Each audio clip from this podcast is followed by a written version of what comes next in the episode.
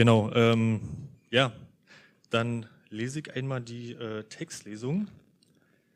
Ähm, das ist 1. Johannes 1 ähm, ab Vers 5 bis 1. Johannes 2, Vers 2.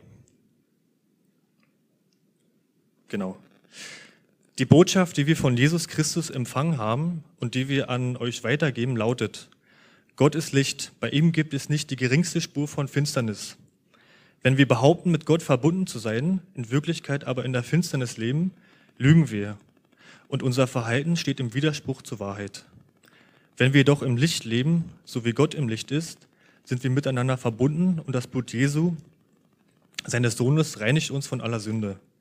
Wenn wir behaupten, ohne Sünde zu sein, betrügen wir uns selbst und verschließen uns der Wahrheit. Doch wenn wir unseren Sünden bekennen, doch wenn wir unsere Sünden bekennen, erweist Gott sich als treu und gerecht. Er vergibt unsere Sünden und reinigt uns von allem Unrecht, das wir begangen haben. Wenn wir behaupten, wir hätten nicht gesündigt, machen wir Gott zum Lügner und geben sein Wort keinen Raum in unserem Leben. Ähm, meine lieben Kinder, ich schreibe euch diese Dinge nicht, äh, ich schreibe euch diese Dinge, damit ihr nicht sündigt. Und wenn jemand doch eine Sünde begeht, haben wir einen Anwalt, der beim Vater für uns eintritt. Jesus Christus, den Gerechten. Er, der nie etwas Unrechtes getan hat, ist durch seinen Tod zum Sühneopfer, Sühneopfer für unsere Sünden geworden. Und nicht nur für unsere Sünden, sondern für die der ganzen Welt.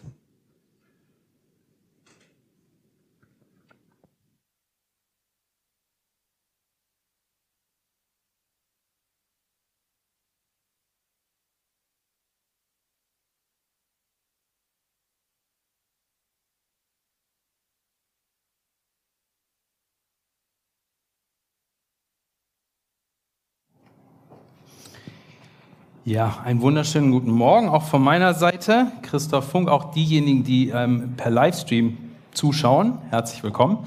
Schön, dass ihr dabei seid. Ich denke, ihr hört mich gut, ne? Ja. Was Felix, glaube ich, nicht wusste, dass Kaffee sich scheinbar irgendwie so ein bisschen durch den Gottesdienst zieht. Wie und was genau, das werdet ihr gleich erfahren. Ähm, aber ich werde auch ein bisschen was äh, unter anderem zu Kaffee erzählen. Ähm, wir sind in der Predigtreihe über den ersten Johannesbrief, das hat Felix schon gesagt. Und äh, John hat die Eröffnung gemacht vor zwei Wochen. Und ich mache heute sozusagen weiter. Und ähm, ich dachte, oder ich war an eine Begebenheit erinnert, als ich den Text gelesen habe, die schon vor einigen Jahren äh, passiert ist, als ich Pastor in einer anderen Gemeinde gewesen ist. Da kam eines Tages eine junge Frau zu mir und zwar ähm, zum Taufgespräch. Ähm, wir hatten da eine Taufe angesetzt in der Gemeinde und äh, sie wollte sich taufen lassen.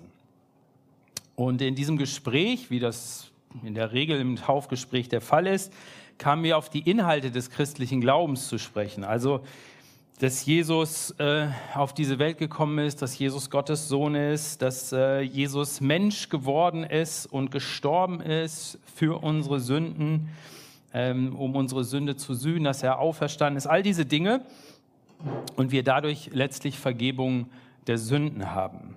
Und dann fragte ich sie immer wieder, als wir darüber gesprochen haben, ja, ist äh, das, glaubst du das denn? Also ist das auch dein Glaube? Und das bejahte sie. Und dann kamen wir irgendwann an den Punkt, wo ich äh, sagte, ja, also an Jesus zu glauben bedeutet auch, ihm nachzufolgen. Also mit anderen Worten, so leben zu wollen, wie er das gesagt hat. Und da merkte ich, wurde sie so ein bisschen unruhig. Und irgendwann meinte sie dann zu mir, ob es denn ein Problem wäre, wenn sie regelmäßig Sex mit ihrem Freund hätte, der aber eigentlich gar nicht ihr wirklicher Freund sei. Aber das hätte sich halt so in ihrer Freundschaft etabliert und für sie wäre das okay, ob das ein Problem wäre. Ich habe wahrscheinlich selten so komisch aus der Wäsche geschaut wie da. Auf jeden Fall habe ich ihr dann versucht deutlich zu machen, dass ich denke, dass das tatsächlich ein Problem ist, weil das Sünde ist und weil die Bibel das als nicht richtig ähm, nennt. Aber ich glaube, dass sie mit Gottes Hilfe das überwinden könnte, abstellen könnte. Allerdings habe ich ihr auch gesagt, ich würde sie nicht taufen, wenn sie das überhaupt nicht wollte, wenn sie das für völlig in Ordnung hielt. Und damit war unser Gespräch dann mehr oder weniger zu Ende. Und sie hat sich auch in meiner Zeit als Pastor dort nie taufen lassen. Ich habe mich danach öfter mal gefragt, wie man auf so eine Idee kommen kann. Auf der einen Seite glaubt man an Jesus Christus, dass er für unsere Sünde gestorben ist, damit wir Vergebung haben. Und auf der anderen Seite tut man etwas, was die Bibel sehr klar als falsch, als Sünde bezeichnet. Das tun wir alle, aber man sieht darin kein Problem. Es ist voll in Ordnung. Der Apostel Johannes schreibt in seinem ersten Brief an Leute, beziehungsweise er schreibt diesen Brief an, an Christen, aber er hat dabei Leute im Hinterkopf, die ganz ähnlich dachten.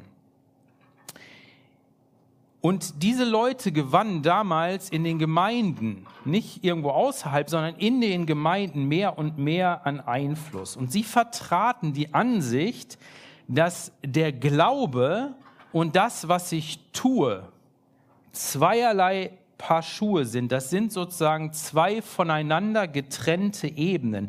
Auf der einen Ebene kann ich etwas bejahen oder glauben und dennoch etwas total Gegensätzliches dazu tun. Und für sie bestand darin kein Widerspruch, sie erkannten darin keinen Konflikt. Hinter dieser Einstellung stand die Überzeugung, sehr philosophisch, dass Geist und Materie oder man könnte auch sagen Körper und Geist voneinander getrennt sind. Oder man könnte es auch ein bisschen theologischer ausdrücken. Meine Theologie, also meine Sicht über Gott, was ich von Gott glaube, beeinflusst kaum oder in gar keiner Weise meine Ethik, also das, wie ich lebe, was ich tue. Das heißt, ich kann im Geist oder im geistlichen Bereich alles Mögliche glauben, ich kann alle möglichen Überzeugungen haben, zum Beispiel, dass Jesus für meine Sünde gestorben ist und mich auch zum christlichen Glauben bekennen. Und gleichzeitig kann ich ohne schlechtes Gewissen oder eine direkte Verbindung zu meinen Glaubensüberzeugungen herzustellen, die Bedürfnisse, Leidenschaften, Triebe und Wünsche meines Körpers vollumfänglich bedienen und ihnen nachgeben. Und für mich ist es kein Problem. Da besteht kein, kein Konflikt. Aber bei Gott gehören beide Ebenen zusammen. Und das, was Gott zusammengefügt hat, soll der Mensch nicht scheiden. Und genau das macht Johannes in seinem Brief sehr, sehr deutlich. Das gehört zusammen.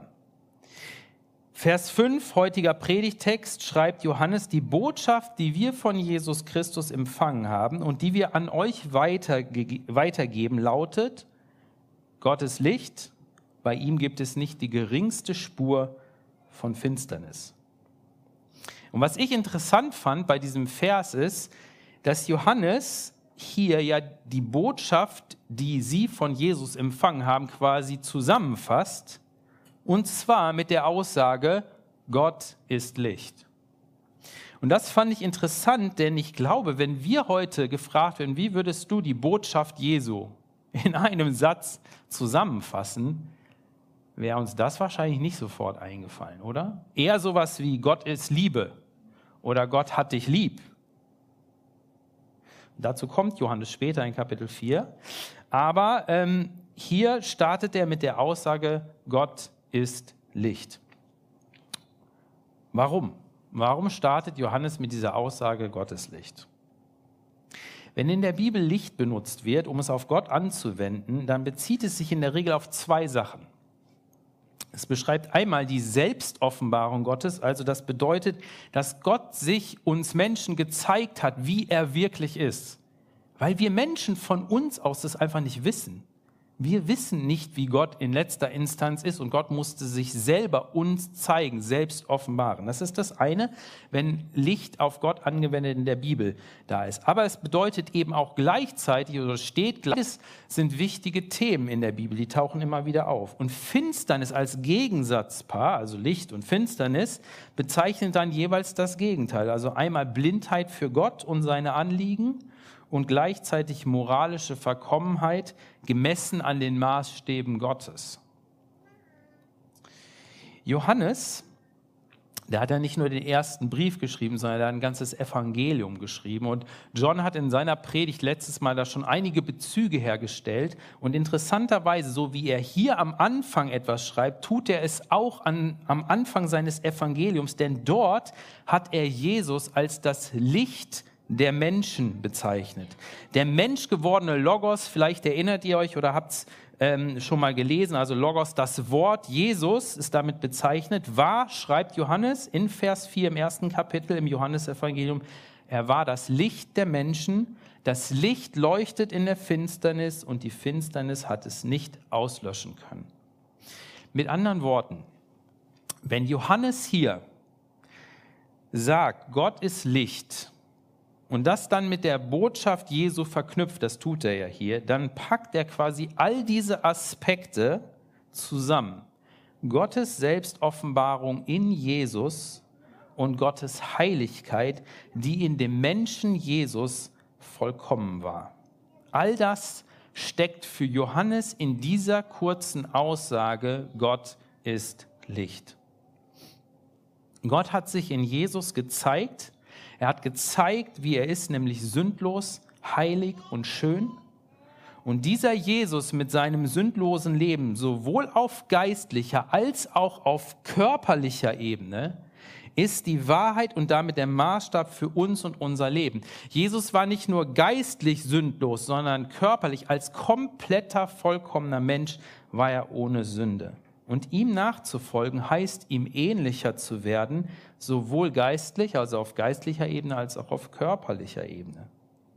Und das ist die Grundlage, sozusagen das Fundament für das, was Johannes daraufhin sagt. Das ist die Grundlage. Gott ist Licht, er ist ohne Sünde, er hat sich selbst gezeigt in Jesus und er ist nicht irgendwie nur auf so einer geistlichen Ebene. Nein, komplett runter, er ist Mensch geworden und auf dieser Ebene ist er genauso heilig, sündlos wie auf der anderen Ebene. Das kann man nicht voneinander trennen. Und dann kommt Johannes auf zwei gefährliche Lügen zu sprechen. Zwei gefährliche Lügen, die wir in den folgenden Versen finden. Und ich glaube, es sind zwei Lügen, die bis heute auch noch sehr verbreitet sind. Vielleicht dachtest du eben beim Hören vom Text, hä, wieso verbreitet, das versuche ich jetzt zu erklären. Das Gefährliche an einer Lüge, das vorweg, ist ja das, dass wir, wenn wir lügen, uns selbst oder anderen, meistens andere, aber oftmals betrügen wir uns auch selber, tatsächlich betrügen wollen. Das heißt, wir wollen etwas uns oder anderen andrehen, etwas als Wahrheit verkaufen, was in Wirklichkeit aber keine Wahrheit ist was nicht wirklich stimmt. Wir lassen uns täuschen, wir wollen täuschen, ganz bewusst, und wir werden getäuscht. Und Johannes nennt diese beiden Lügen, um sie zu enttarnen, um zu sagen, das führt nicht zum Ziel. Und diese beiden Lügen finden wir in Vers 6 und wir finden sie in Vers 8 und 10. Und ich glaube, Vers 8 und 10 ist in anderen Worten im Grunde das Gleiche. Die zweite Lüge sozusagen, die Johannes da erwähnt. Aber wir widmen uns erstmal der ersten. Die erste Lüge ist, wenn wir behaupten, mit Gott verbunden zu sein, es aber nicht sind. Die erste Lüge ist, wenn wir behaupten, mit Gott verbunden zu sein, es aber nicht sind. Johannes schreibt, wenn wir behaupten, mit Gott verbunden zu sein, in Wirklichkeit aber in der Finsternis leben, lügen wir und unser Verhalten steht im Widerspruch zur Wahrheit. Das typische Beispiel ist wahrscheinlich, also so dieses, ich sag mal vielleicht Extrembeispiel, der Leiter oder Pastor einer christlichen Gemeinde, der so auftritt, als hätte er die Erkenntnis über Gott, als hätte er einen absolut innigen Draht zu Gott und er und Gott wären ganz dicke. Er schreibt Bücher, er hält fesselnde Predigten und doch lebt die Person ein Doppelleben. Er geht fremd, er ist habgierig, er scheffelt Geld, wo es nur geht. Er behandelt seine Mitarbeiter wie Sklaven und so weiter. Und Johannes sagt hier, egal was so eine Person möglicherweise für krasse Gotteserlebnisse, Vision oder Gaben vorzuweisen hat, das spielt keine Rolle. Gott ist Licht. Und wer Gemeinschaft mit Gott haben will, muss folgerichtig im Licht leben. Du kannst ja mal im höchsten Hochsommer, wenn die Sonne dermaßen cool vom Himmel lacht, keine Wolke am Himmel ist, nach draußen, versuchen nach draußen zu gehen und dabei nicht ans Licht zu treten. Das ist quasi unmöglich. Du kannst dich im Keller einschließen, komplett abgedunkelt, alle Schotten dicht, es ist richtig finster, kannst du machen, dann ist da kein Licht, aber dann kannst du nicht gleichzeitig behaupten, ich war draußen. Das funktioniert nicht. Genauso wenig, sagt Johannes, kannst du sagen, du hast Gemeinschaft mit Gott, wenn du die ganze Zeit im Keller der Sünde verharrst. Wenn man so eine Person hat oder vielleicht selber so eine Person ist oder in Anfängen ist, dann solange diese Person noch realisiert, irgendetwas stimmt in meinem Leben nicht. Irgendetwas funktioniert da nicht mit dem, was ich nach außen darstelle und was ich tatsächlich bin. Solange das der Fall ist, besteht ein Funken Hoffnung für diese Person, weil sie das noch realisiert. Aber das Traurige ist, dass oft Personen sich gar keiner Schuld bewusst sind. Sie haben gar kein Problem. Da gibt es keine Diskrepanz in ihrem Empfinden zwischen dem, wie sie sich verhalten und dem, wie sie sich geben.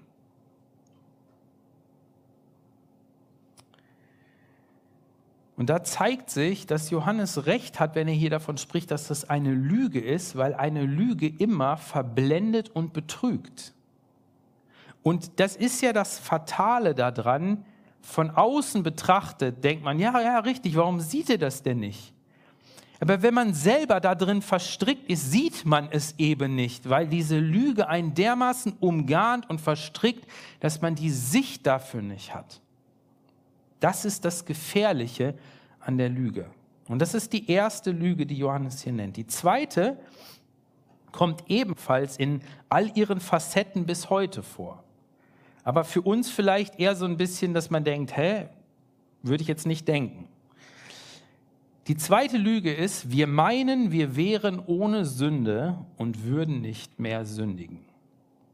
Vers 8, wenn wir behaupten, ohne Sünde zu sein, betrügen wir uns selbst und verschließen uns der Wahrheit. Und dann in Vers 10, wenn wir behaupten, wir hätten nicht gesündigt, machen wir Gott zum Lügner und geben seinem Wort keinen Raum in unserem Leben.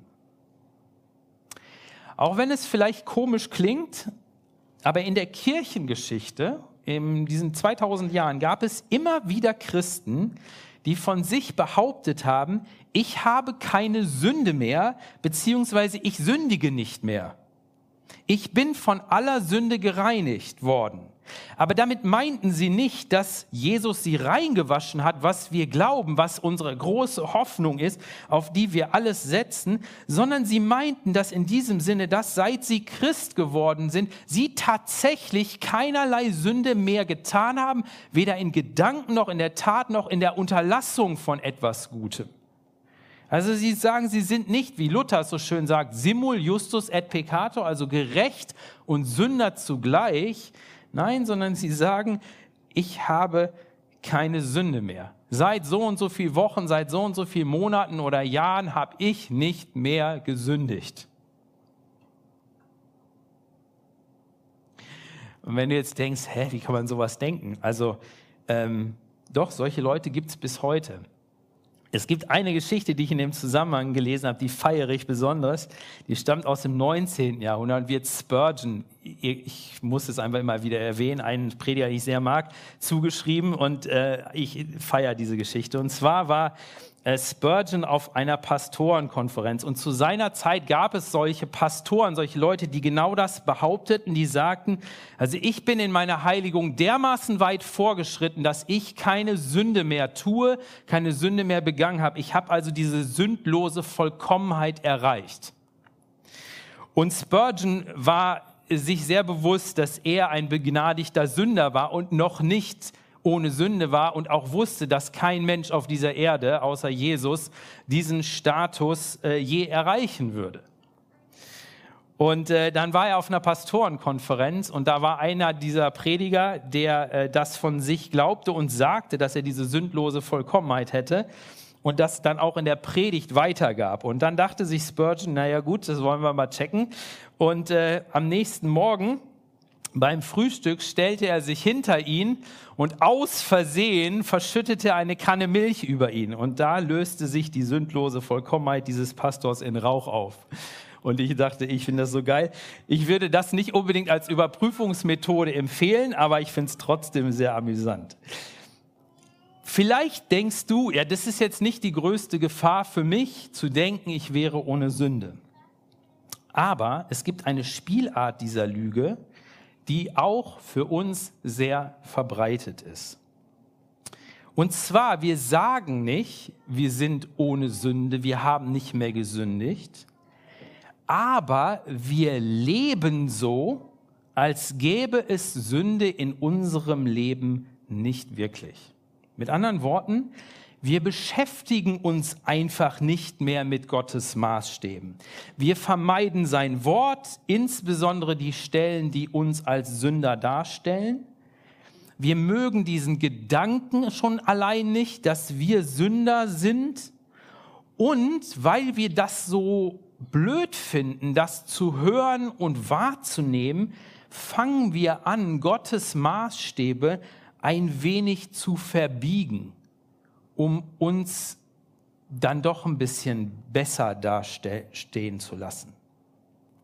Vielleicht kennst du das auch, Menschen, die Christen sind, beziehungsweise sagen, dass sie Christen sind, und die im Laufe ihres Lebens eine merkwürdige Veränderung vorgenommen haben. Das, was sie vorher ganz öffentlich und offensichtlich als falsch aus Gottes Perspektive bezeichnet haben und das auch biblisch belegt haben, das scheint im Laufe ihres Lebens plötzlich anders geworden zu sein. Ja, sie sagen sogar mittlerweile, es sei okay und leben unter Umständen auch so. Und wenn man genauer in ihr Leben schaut, dann stellt man fest, da waren bestimmte Entwicklungen in ihrem Leben, bestimmte Ereignisse oder Personen in ihrem Umfeld, die sie nachhaltig geprägt haben und diese Veränderung mit bewirkt haben. Und das ist ja jetzt erstmal nichts Ungewöhnliches, denn so geht es jedem von uns, insofern als dass das Leben, unsere Lebenserfahrung uns formt und auch verändert. Das ist nichts Besonderes. Und trotzdem fragt man sich manchmal, warum von gemacht haben, relativ ähnlich gewesen sind. Und jetzt komme ich zum Kaffee. Ich denke, es gibt eine sehr wichtige Entscheidung, die das beeinflusst. Und das will ich eben an einem Beispiel verdeutlichen. Die meisten von uns kennen die Methode, Kaffee aufzubrühen. Ich habe hier mal ein leckeres Kaffeepack mitgebracht. Ist eine alte Methode, ist wieder voll in. Früher haben wir nur so Kaffee getrunken. Ähm, da gibt es Kaffeepulver und dann braucht man einen Kaffee Filter. Und diese beiden Dinge gibt es. Und ähm, um das Beispiel deutlich zu machen, wenn das heiße Wasser durch das Kaffeepulver fließt, verbindet sich auf magische Weise das Wasser mit dem Kaffee und fließt durch den Filter. Und der Filter hält bestimmte Stoffe zurück. Das Ergebnis, was unten rauskommt, ist Kaffee. Hoffentlich zumindest. Und derjenige, der das unten probiert, entscheidet darüber, ob der Kaffee lecker ist oder ob es eine Plörre ist, die man besser wegschütten kann. Auf unser Leben übertragen bedeutet das, das Wasser ist unsere Lebenszeit, das, was dir an Lebenszeit vergönnt ist. Sie fließt durch das Kaffeepulver und den Filter Und das Ergebnis ist dein Leben mit seinem entsprechenden Outcome. Also das, was dein Leben sozusagen auszeichnet, wenn du zurückschaust. Wer bist du? Was hast du getan? Was hast du geleistet? Was hast du unterlassen? Welche Früchte hat dein Leben hervorgebracht? Und als Christen würde ich jetzt mal unterstellen, wünschen wir uns, dass unser Leben in Gottes Augen am Ende guter Kaffee ist. Also, dass unser Leben Gott gefällt, dass es ihm schmeckt. Und genau hier gibt es eine sehr wichtige Grundsatzentscheidung, die darüber bestimmt, ob der Kaffee am Ende in Gottes Augen tasty ist und ihm schmeckt oder zu einer Plörre geworden ist, die er nicht gut heißt. Die alles entscheidende Frage ist, was ist unser Kaffeepulver und was ist unser Filter? Wenn das Kaffeepulver die Bibel und Gottes Maßstäbe ist, ich stelle das mal hier hin, so.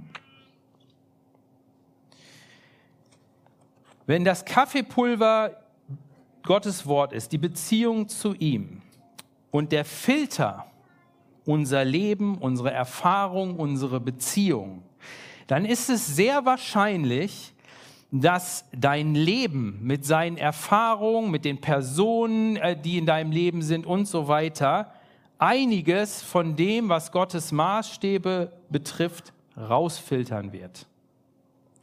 Dein Leben ist sozusagen das Durchlasstür, äh, die, der Durchlassfilter was entscheidet, was von Gottes Maßstäben und Gottes Wahrheit durchkommt und was nicht durchkommt. Und ich behaupte, wenn du so lebst, dann stehst du in der Gefahr, das für richtig zu erklären, was Gott für falsch erklärt hat und umgekehrt. Stell dir vor, es gibt einen Menschen in deinem Leben, den du liebst. Und diese Person lebt nicht nach Gottes Maßstäben, aber sie scheint damit total glücklich zu sein. Das, was ihr wichtig ist, erkennst du als falsch aus Gottes Wort und offensichtlich verursacht das einen Konflikt. Geht ja gar nicht anders. Denn wer will seiner, einer scheinbar glücklichen Person ständig direkt oder indirekt spiegeln, naja, du lebst eigentlich falsch, du bist ein Sünder. Und vielleicht merkst du ja auch, Mensch, so eine gewisse Sehnsucht lebt sogar in dir, doch einfach mal so leben zu dürfen und so leben zu können, ohne ständig zu wissen, ich muss ein schlechtes Gewissen haben, ich bin ein Sünder. Und um diesen Konflikt zu entschärfen, fängst du an, entweder Gottes Wort zu ignorieren oder es zu verbiegen, dass es mehr passt. Das ist übrigens der Grund, warum die Bibel sagt, wir sollen, wenn wir eine Partnerschaft eingehen, einen Christen als Partner haben.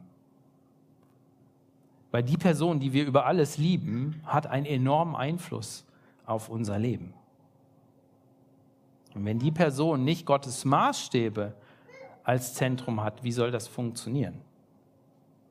Es gibt aber noch eine andere Möglichkeit, sein Leben zu leben, und zwar genau andersherum. Und ich glaube, das ist die entscheidende Sache, dass wir das andersherum leben, nämlich, dass unser Leben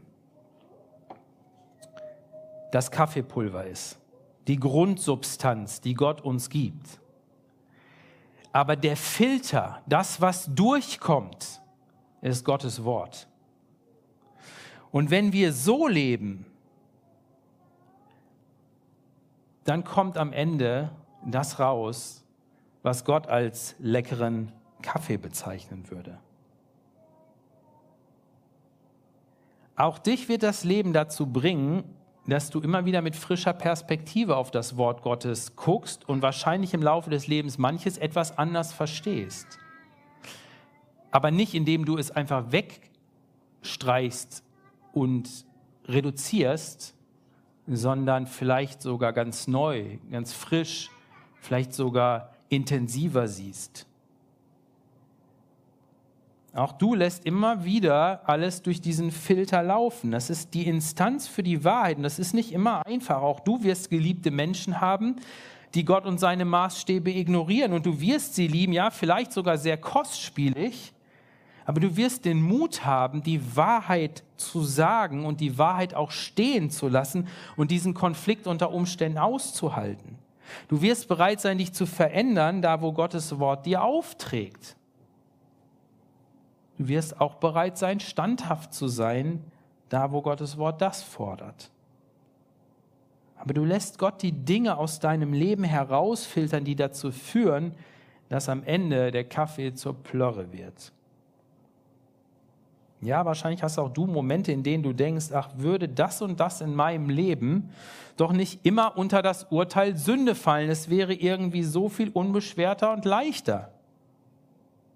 Wenn ich mir doch nicht so einen Kopf über meine Beziehungen, über meinen Umgang mit Geld, über meine Leidenschaften und Wünsche und so weiter machen müsste. Es wäre doch so viel einfacher. Aber immer wieder, und das ist das Entscheidende, erkennst du am Wort Gottes, dass Sünde immer mit der Lüge einhergeht, die dir vorgaukelt, du kriegst etwas viel Besseres und Kostbares, als was Gott dir geben will. Und am Ende entpuppt sich das immer als eine Lüge. Du erntest nämlich am Ende nicht mehr Leben, sondern mehr Tod.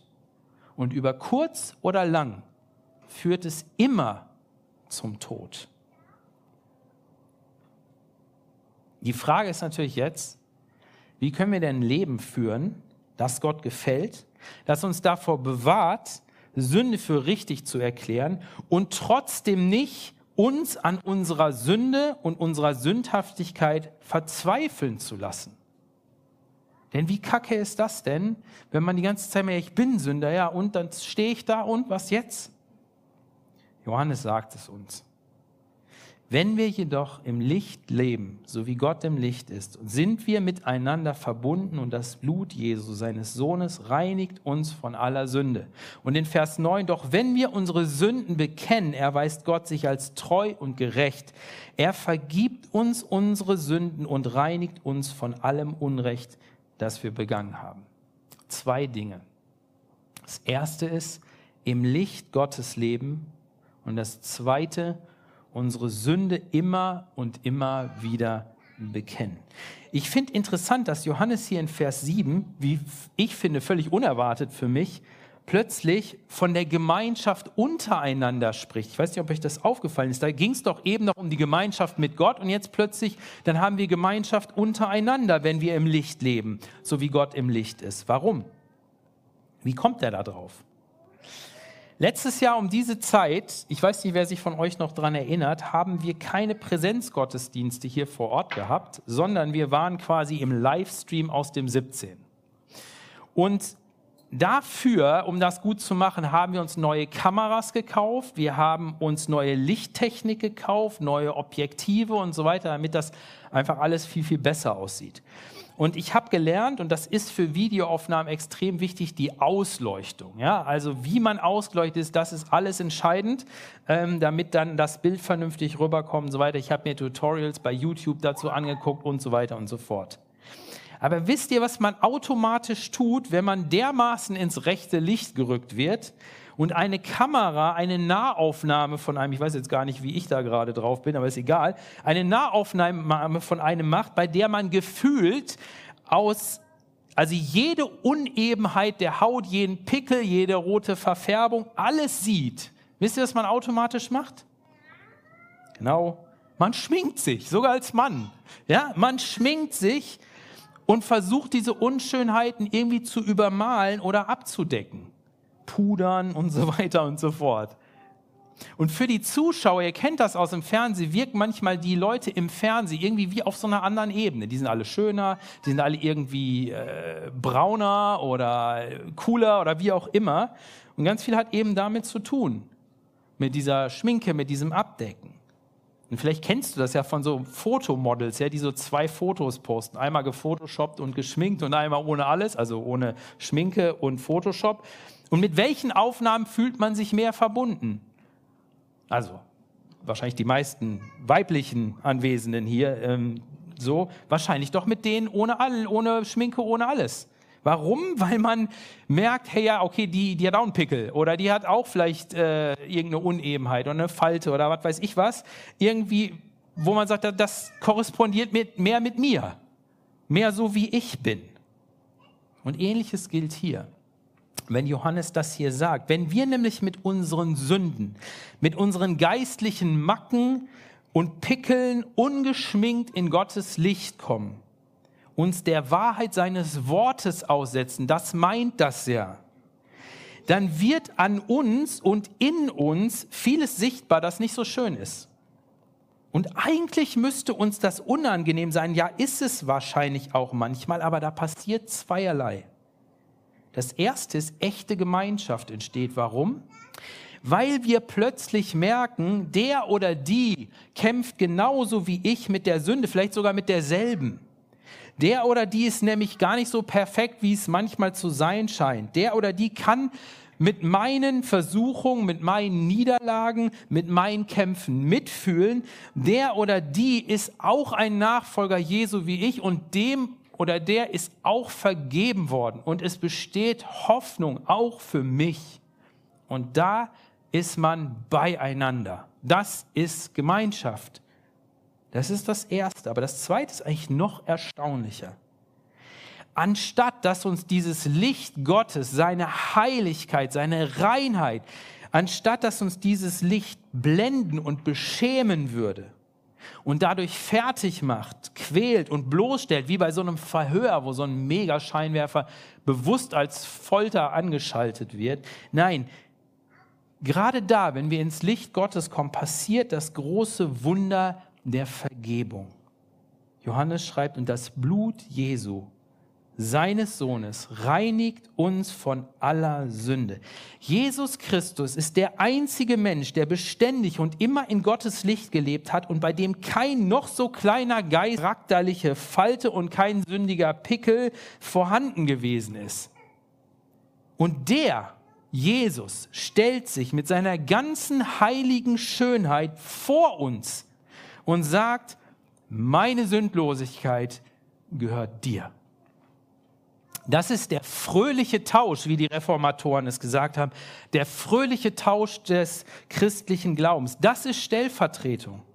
Er ist für mich und für dich gestorben, um all meine, um all deine Makel und Sünden zu sühnen, zu vergeben, auszulöschen und dich, wie es im Epheserbrief Kapitel 5 heißt, vor sich zu stellen als jemand, der herrlich sei und keinen Flecken oder Runzel oder etwas dergleichen habe. Das ist die befreiende Wahrheit des christlichen Glaubens. Du musst dich nicht hinter irgendwelchen Masken verstecken, um deine Sünde zu verbergen. Das wird dir in Gottes Gegenwart sowieso nicht gelingen. Du musst auch nicht anfangen, Gottes Wort aufzuweichen, um deine Sünden zu reduzieren. Das wird dich am Ende nur zerstören. Nein, stattdessen komm ins Licht Gottes, lass seine Wahrheit, deine Sünde und Schuld beleuchten und dann tu das, was Johannes sagt. Doch wenn wir unsere Sünden bekennen, erweist Gott sich als treu und gerecht. Er vergibt unsere Sünden und reinigt uns von allem Unrecht, das wir begangen haben. Zwei abschließende Gedanken. Schon immer gab es Leute, die sich gesagt haben, ach cool, wenn das so easy ist, na dann kann ich ja sündigen, ohne mir einen Kopf oder einen Krampf draus zu machen. Und dann gehe ich zu Jesus und schwuppdiwupp bin ich wieder clean. Also immer rein in den Karnevalstrubel. Karneval hat genau diesen Gedanken im Hintergrund. Aber Johannes schreibt hier interessanterweise, meine lieben Kinder, ich schreibe euch diese Dinge, damit ihr nicht sündigt. Es geht nicht um einen Freibrief zum Sündigen und auch nicht um eine Sündenversicherung. Es geht um ein neues, anderes Leben. Aber es gibt auch immer wieder Leute, die von der anderen Seite vom Pferd runterfallen, sagen, ja, Sünde ist Mist. Und ja, die muss ich loswerden. Und okay, wenn ich zum Glauben komme, dann brauche ich diese gute Nachricht. Dann muss ich mal eine Lebensbeichte ablegen, all meine Sünden bekennen. Aber danach strenge ich mich an. Danach bin ich ein guter Christ. Ja, ich habe dann auch noch so Sünde in meinem Leben, aber mit der nehme ich selber auf. Ich kämpfe gegen sie. Und auch da antwortet Johannes, Und wenn jemand doch eine Sünde begeht, haben wir einen Anwalt, der beim Vater für uns eintritt, Jesus Christus, den Gerechten. Nicht du bist dein Anwalt, nicht du kannst dich beim Vater vertreten, nicht du trittst beim Vater für, uns, für dich ein, nein, sondern Jesus Christus, der Gerechte. Und damit zeigt uns Johannes hier auf, wie wir in unserem Leben tatsächlich Sünde überwinden können. Martin Luther hat es erstaunlicherweise in seinen 95 Thesen ganz an den Anfang gesetzt und es super zusammengefasst. Die erste These von den 95, da steht's, da schreibt er, da unser Herr und Meister Jesus Christus spricht, tut Buße, Matthäus 4, Vers 17, hat er gewollt, dass das ganze Leben der Gläubigen Buße sein soll. Wie überwinde ich Sünde in meinem Leben? Wie lebe ich im Licht? Denn das meint das. Ich denke, wenn Johannes heute Morgen hier wäre, würde genauso wie Martin Luther Folgendes sagen. Erstens, erkenne deine Sünde an. Fang nicht an, sie zu verstecken oder zu reduzieren oder zu relativieren. Ne? Nichts dergleichen. Erkenne deine Sünde an. Und komm so, wie du bist, in Gottes Gegenwart, in sein Licht. Bekenne deine Sünde, benenne sie konkret, nicht so wischiwaschi, wenn du es weißt, sondern benenne sie und bring zum Ausdruck, dass du diese Sünde nicht in deinem Leben haben willst. Und dann bitte Gott, dir zu vergeben. Und zwar aufgrund von der Tat von Jesus Christus, nicht weil du gerade hier so eine tolle Buße hingelegt hast oder weil du so ein toller Typ bist oder so. Nein, allein wegen Jesus. Und dann vertraue darauf, glaube Gott sein Versprechen, dann erweist Gott sich als treu und gerecht. Er vergibt uns unsere Sünden und reinigt uns von allem Unrecht, das wir begangen haben. Wisst ihr, bis dahin ist schon schwierig manchmal. Aber viele Leute machen das und danach halten sie trotzdem daran fest, ich bin Sünder, mir ist nicht vergeben, mir ist nicht vergeben, mir ist nicht vergeben. Wir müssen Gott glauben, dass er gerecht und treu ist, wenn wir das tun, unsere Sünden bekennen, dass er uns unsere Sünde vergibt, um Jesu willen. Aber das ist nicht eine monatliche, nicht eine einmalige Angelegenheit, wie Luther schreibt, sondern es ist das Leben der Gläubigen. Es soll Buße sein. Jeden Tag, immer und immer wieder, bis du gestorben bist oder Jesus zurückgekommen ist. Denn so lange ist Sünde in deinem Leben. Und wenn du irgendwann ankommst und sagst, ich habe keine Sünde mehr, dann lade ich dich zum Frühstück ein. Und da gibt es Milch. Aber wenn du das tust, dann wirst du merken, wenn du das tust, dass du so deine Sünde aus dem Leben rauskickst, wirst du merken, bestimmte Sünden werden in deinem Leben weniger werden. Es kann sogar sein, dass du bestimmte Sünden wirklich überwindest. Es sind noch genug andere da, keine Angst. Aber so überwinden wir Sünde in unserem Leben. Aber egal, wie weit du in diesem Weg fortschreitest, wie sehr du Sünde in deinem Leben überwindest, nie kommt der Punkt, wo du dir auf die Schulter klopfen kannst und sagen kannst, ach, bin ich moralisch gut geworden. Deine Hoffnung liegt nie in deiner moralischen Vollkommenheit oder nahezu Vollkommenheit oder was auch immer. Dann bist du verloren. Unsere Hoffnung liegt allein in der Gerechtigkeit Jesu Christi, in seinem Opfer am Kreuz, dass er für uns gestorben ist und uns aus purer Gnade die Sünden vergibt. Das ist unsere Hoffnung. Heute, morgen, eine Sekunde vor deinem Tod, immer. Das ist unsere Hoffnung, Jesus.